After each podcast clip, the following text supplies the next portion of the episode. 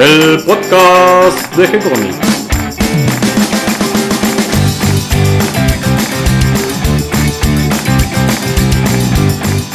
Muy bienvenidos a un nuevo episodio de G-Comics, el podcast donde hablamos de todas las técnicas necesarias para realizar un cómic, cómo dibujar un manga y todo el conocimiento requerido para dibujar esa historieta que tenemos dando vuelta en la cabeza. Mi nombre es Gonzalo García, mi intención y la de todos los que hacemos G-Comics es colaborar con aquellos que estén interesados en avanzar, en progresar, en mejorar en su formación como dibujante de cómics. Y hoy nos arremangamos, nos disponemos a dibujar y transpirar tinta porque vuelve nuestra sección especial para fans del manga, del anime, todos los otakus que estamos de este lado. Queremos hablar un poquito de historieta japonesa y por suerte me crucé con Feli White. ¿Cómo estás, Felipe? Muy bien, Gonzalo, ¿vos cómo estás? Bien, eh, me gustó esta propuesta tuya de retomar nuestra sección de arremangados, nuestra especialidad en, historieta japonesa, pero no solo japonesa, ¿no? De, esa región oriental que dibujan historietas a las que llaman mangas, porque en definitiva manga quiere decir historieta en japonés. Exactamente. Y que tiene grandes autores, algunos ya los veníamos recorriendo con Darío Talas. Y bueno, vos tomaste la posta y dijiste, bueno, vamos para allá y vamos a arrancar entonces con uno de tus preferidos. Exactamente, con Takehiko Inoue, autor de Vagabond y Slam Dunk. Venía pensando hace bastante la propuesta que me habías tirado de continuar arremangados y era, bueno, pero ¿de qué hablaríamos? Y pensé varias historias, se me cruzaron varias por la cabeza, pero dije, vamos a arrancar con la historia por la cual yo arranqué a, dibujar historieta.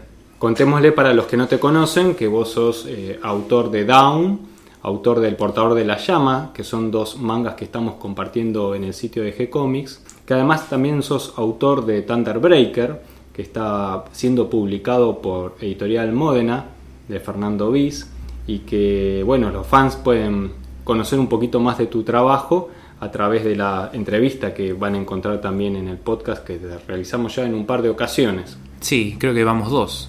Sí, cada una con el motivo de la publicación, primero de Down y después del, portador, de la llama. Eh, hoy trajiste nuevas páginas, así que ya pronto las vamos a estar subiendo, así que los que están ya siguiendo la historia van a poder eh, avanzar un poquito más.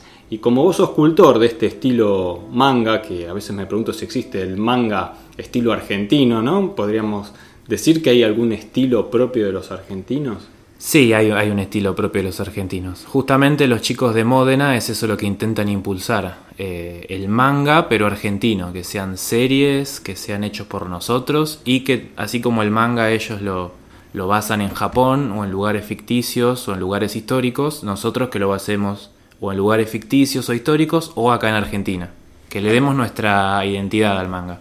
Sí, porque también tenemos una manera un poquito distinta de contar. Eh, creo que cuando queremos contar exactamente con el estilo que lo hacen los grandes maestros japoneses, se nota como cierta cosa forzada, como cierta mm, eh, mímica, ¿no? Casi como una copia. Sí, hay que darle nuestro toque cuando uno adopta un estilo. Y pienso que temas como este también se deben plantear los dibujantes como Inoue al comenzar, porque él eh, es un dibujante que comenzó desde muy muy joven y tuvo éxito muy temprano. la otra vez charlando con Nakamura, que él estuvo estudiando animación, técnica de animación en Japón, él nos contaba que la manera de enseñar allá a los nuevos talentos, a los nuevos dibujantes, a los futuros mangakas, era simplemente dejándolos dibujar y después sobre el trabajo de ellos ir corrigiendo y avanzando. No toda una carga teórica primero para después aplicarla, sino primero la práctica y sobre esa práctica ir ajustando y corrigiendo. Me imagino que el camino de Inoue debe haber sido similar. Sí, primero arrancó como asistente de un dibujante, no recuerdo el nombre, pero era el que dibujaba City Hunter. Eh, y esos fueron sus primeros inicios. Después supongo que habrá hecho algún que otro laburito de asistente más, eh, que no trascendió históricamente. Pero después ya, ya se mandó a dibujar con un guionista, no solo, eh, hasta que llegó a Slam Dunk, donde él es tanto guionista como dibujante y ya tenía sus propios asistentes. ¿Recordás los nombres o alguna de esas historias primeras de él? Eh, Chameleon Shale, que era una suerte de policial comedia donde el protagonista se podía, podía cambiar su cara, entonces la utilizaba para engañar a los criminales o algo. Eh, dibujaba con un estilo bastante parecido al de los principios de Slam Dunk. Y él empieza a publicar ya como autor propio, digamos como eh, cabeza, como digamos como dibujante titular, ¿no? Sí, sí, apareciendo sí. en las tapas. ¿Con qué historia? Arranca creo que justamente con Slam Dunk. Él gana un concurso con un unitario que se llamaba Cae de Purple, que era una historia de básquet en secundaria. Eh, bastante escuetos los fondos, eh, el cuerpo humano, pero ya con Slam Dunk fue puliendo eh, y cuando sale el capítulo 1 de Slam Dunk ya tiene un estilo bastante profesional, muy eh, distanciado de lo que era esa... Ya tiene un estilo bastante... Ya tiene un estilo bastante profesional, distanciado de lo que era esa historia unitaria que había hecho. Eso fue en 1991, si mal no recuerdo. Eh, Slam Dunk se publicó durante cuatro años, cuatro años y medio en la Shonen Jump, que es la misma revista que publicaba Dragon Ball, eh, Rurouni Kenshin, que acá llegó como Samurai X, y muchas otras historias súper conocidas. Lo interesante de Slam Dunk, eh, que él cuenta que es uno de sus deportes favoritos. O sea que eh, no solo le gusta usarlo como motivo para contar una historia, sino que le gusta el deporte en sí del básquet. Sí, hay una historia divertida que él siempre cuenta, que es que cuando estaba en la secundaria, eh, cuando un, alumno japonés termina la primaria y entra a la secundaria, hay un montón de clubs, clubs de judo, de béisbol, y se anotó en el club de básquet de la secundaria, pero decía que era muy malo eh, y que nunca lo ponían de titular y cosas por el estilo. Entonces de ahí dijo, bueno, pues puedo dibujar y me gusta el básquet, pero en vez de jugar al básquet voy a dibujar sobre básquet. Y empezaba dibujando en el cuaderno, como que no, al principio no lo tomaba eh, como vocación o con la seriedad con la que después lo tomó. Eh, hasta que en la universidad dijo, bueno, ya fue, voy a dibujar. Y ahí ya se puso de lleno. Vio que sus cuadernos de la universidad terminaban teniendo más dibujos que apuntes. Y, bueno, se mandó. Ahí arrancó. Bien, contanos un poquito de Slam Dunk para aquellos que todavía no lo leyeron. Bueno, Slam Dunk es una historia de básquet en secundaria donde el protagonista Hanamichi Sakuragi eh, no sabe nada de básquet, nunca había escuchado ni siquiera nombrar el deporte.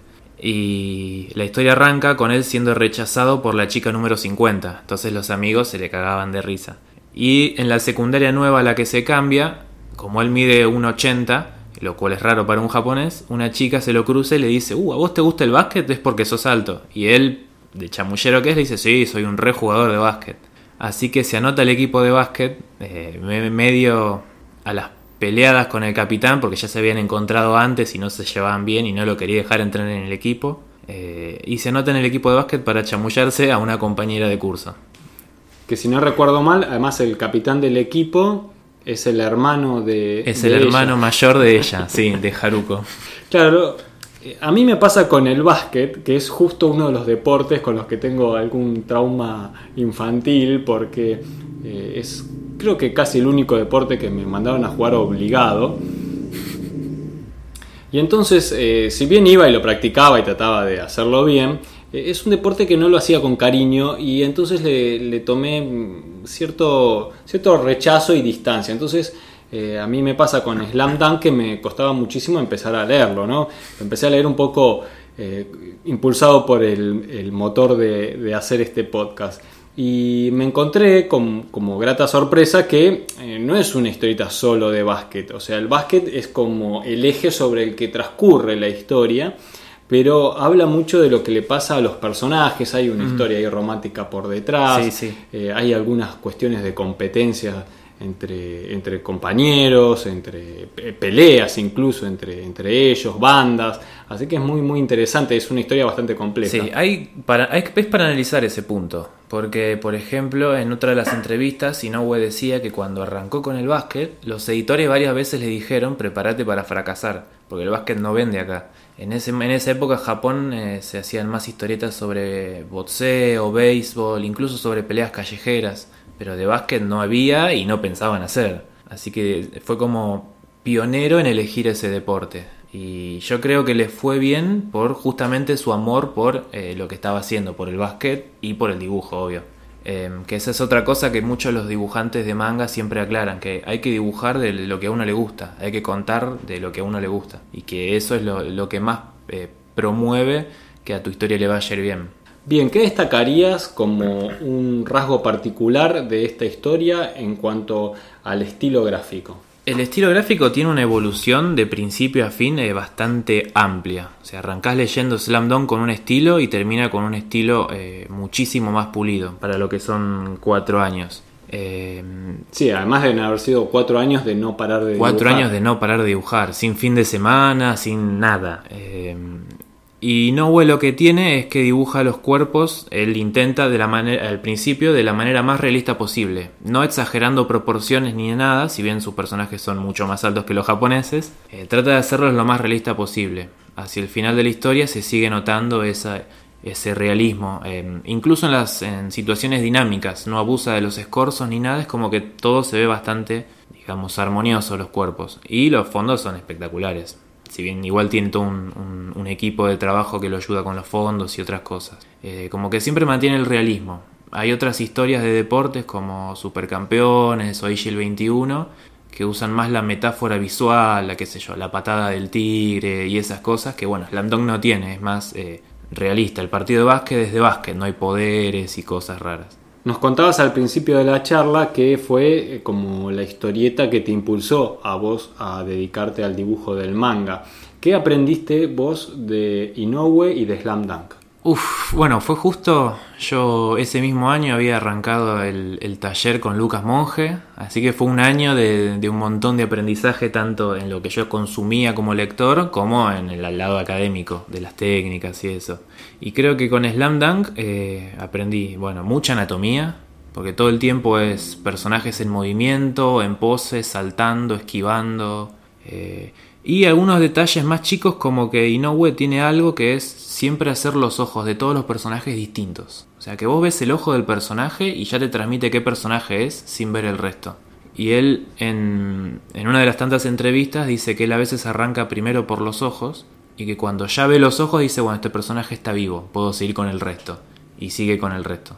Tenés razón, es algo que me había llamado la atención de su dibujo, que a veces tiene primerísimos planos con eh, un plano más general atrás o un plano medio de figuras por detrás y que vos reconoces igual cuál es ese personaje. No me había detenido en que particularmente era la forma de los ojos lo que permitía a uno reconocerlo, pero instintivamente y automáticamente reconocía quién era cada uno y además me llamó la atención también con el cuidado y detalle que hace los, los ojos femeninos cuando hace algún primer plano de una chica eh, el dibujo es como que eh, tiene un cuidado especial y está muy, muy cuidado el tema de la expresión en la mirada. Eh, es un detalle que, sí, que, tiene como dibujante y creo que eso le hace que los personajes parezcan muy vivos. Sí, sí, y le da mucha personalidad a cada uno, marca bien la personalidad. Y al principio capaz le, pone más atención justamente a los femeninos que a los masculinos, pero ya hacia el final de la historia hace todos con un nivel de precisión y, y vida en, los ojos que puedes ir detectando cuál es cuál y están todos perfectamente dibujados. Para cerrar me gustaría que cuentes un poquito, vi en YouTube un video donde él está dibujando en un pizarrón. Ah, sí, eso fue cuando eh, muchos años después de que Slam Dunk ya había terminado de publicarse, eh, no sé si cumplía las, las 100 millones de, de unidades vendidas, Slam Dunk, entonces se hace un evento muy grande en un colegio eh, en un colegio real. Y en los pizarrones, en 23 pizarrones, él fue narrando un qué pasó después, que continúa justo después de que termina la historia. Eh, no voy a contar el final, pero Hanamichi no está en, su ciudad, está en otro lado y recibe una carta de Haruko, que es la chica que a él le gustaba, contándole qué están haciendo los compañeros. Y bueno, cuentan unas anécdotas graciosas, como que un uno se rateaba para ir a pescar, otro se rateaba y se quedaba en el techo de la escuela. Eh, los amigos de él están aburridos porque él no está y cosas así muy cotidianas. Eh, y en cada pizarrón iba contando una anécdota de alguno de los personajes, hasta que llega la última que es la de él. Eh, y se hizo un evento que duró no me acuerdo cuántos días, creo que como un, par de días duró. y bueno, después nadie se atrevía a borrar los pizarrones. Finalmente Inoue fue el que, el que borró los pizarrones porque nadie quería. Qué bueno, qué bueno. Es muy lindo verlo eh, a través de YouTube por lo menos, poder ver eh, a él dibujando en los pizarrones directamente los personajes, a, a gran tamaño, ¿no? Hace unos Sí, sí. cuadros gigantescos que tienen por lo menos un metro de alto, porque hace la tira a lo largo de todos los pizarrones. Mm. La verdad que, que es notable como dibujante, porque además este, en ningún momento duda o, o No, ves que, no. Se, que se desvíe de su idea que tiene. Sí, y creo que algunos los hizo cabeza. incluso sin bocetar. Fue como directamente nariz, ojos, todo. Sí, muy, muy lindo de verlo, de verlo a él trabajar y ver cómo va progresando en la construcción de, de la figura. Bueno, creo que hicimos un lindo recorrido recordando a Slam Dunk.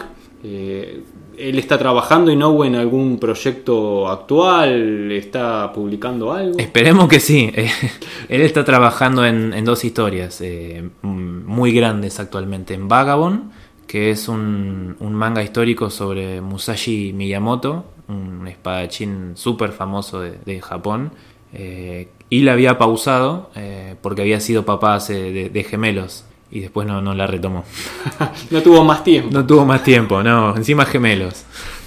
Y eh, en en los descansos de Slam Dunk, en vez de descansar, dibujaba Real, que es una historia de básquet, pero en silla de ruedas. Y tiene incluso menos básquet que Slam Dunk. Se centra muchísimo más en qué les pasa a los personajes en silla de ruedas. eh, y toma justo tres personajes. Uno que es un pobre fracasado de la vida, que todo le sale mal, que no está en silla de ruedas. Y otro chico que está en silla de ruedas desde chico. Y el tercer personaje es alguien que se acaba de quedar paralítico. Entonces, con todo lo que eso implica, la carga emocional y psicológica que llevan los personajes. Entonces se centra más en eso. Bueno, muchas gracias Feli White por retomar este Arremangados, por darle vida a esta sección donde hablamos de manga, de la historieta japonesa. Y te invito entonces para un próximo episodio a Dale. ver con qué nos sorprendes. Voy a buscar algo quizás clásico, pero reconocible, como para que la gente diga, ah, mira, vamos a escuchar qué dice de, de esta historia. Bien, bien. Bueno, entonces queda la invitación. Hasta aquí llega el episodio de hoy. Espero que toda esta información les haya gustado y les haya resultado interesante. Le damos la bienvenida a todos los que se sumaran al episodio del día de hoy y gracias a todos los que siempre nos comparten en sus redes sociales y ayudan a que cada vez seamos más. Recuerden que pueden escucharnos en iTunes, en Evox, estamos en Spotify también y en Google Podcast. Si les gustó el programa pueden darnos un me gusta, escribirnos una reseña, pueden acercarnos sus sugerencias y propuestas a través del mail o si lo prefieren a través de las redes sociales. Estamos en Twitter, en Instagram y también en Facebook. Por supuesto les vamos a responder siempre con alegría y continuaremos publicando nuevos episodios. Muchas gracias Feli, muchas gracias a todos y hasta un próximo encuentro. Hasta luego.